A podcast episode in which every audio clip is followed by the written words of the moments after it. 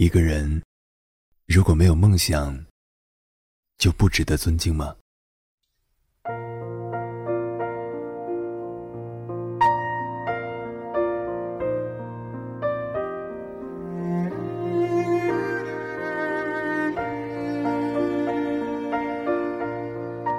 结束了某大学的 MBA 课程后，我走到楼下。那天晚上。甚至能看到星星。天气好的，让人怀疑自己不在北京。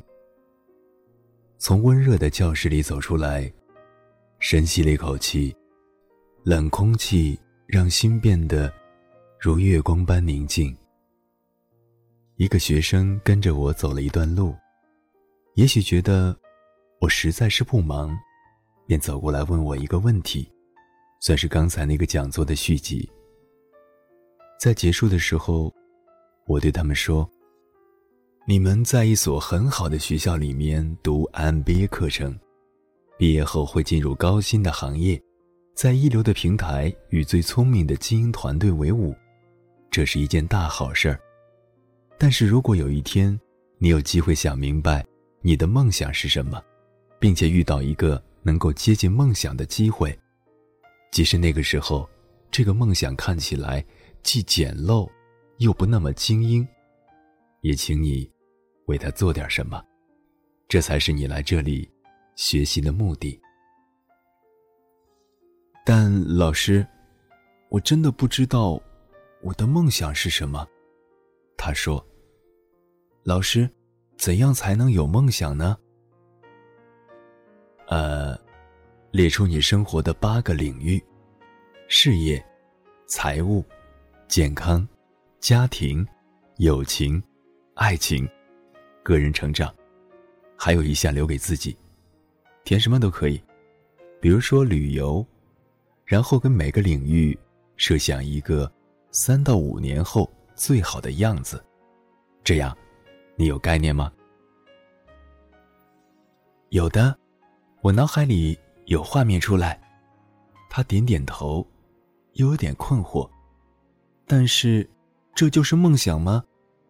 难道梦想不应该是很完整、很清晰的吗？是的，我笑了。呵呵，我们都被“梦想”这个词忽悠的够呛。励志书看得多了，我们总认为梦想一定是要宏伟而遥远的，比如改变世界什么的才能算梦想。其实，梦想更应该是。触手可及的。试试看，把每一个小的部分的画面想象出来，你会惊喜的发现，这些部分之间都有联系。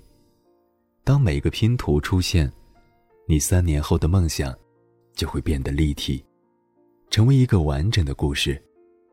到那时，你就会明白，这，就是你的梦想。他的眼睛开始发光，我想他的拼图已经开始了。过了一会儿，他又问：“那我就不会有伟大的梦想了吗？”“会的，你一定会有。但是我们要走到这座山的山顶，才能望到下一条路。梦想的力量应该给我们动力，而不是压力。对于登山者来说。”脚下的山顶就是梦想，而不是某一天去爬珠峰。他高兴的走了。我们从小所受的教育，让我们总会误解，以为梦想就该和解放全人类这样的目标联系起来。于是我们为自己立下了很多和现在没什么联系的虚幻梦想。当梦想成为一种青春的流行品。甚至成为一种道德判断，你，就被梦想绑架了。真正的梦想，应该是能被你真真切切的看到的，应该是和你的生活相关，应该是在你身边就有能够帮助你实现它的资源。只有这样，梦想才会成为你成长的动力，而不是成为你成长的负担。我认识一个女孩子。他小时候父母离异，在姐姐的支持之下生活、读书，而后来到北京，他有一个小本子，里面记录了姐姐为他花的每一笔钱。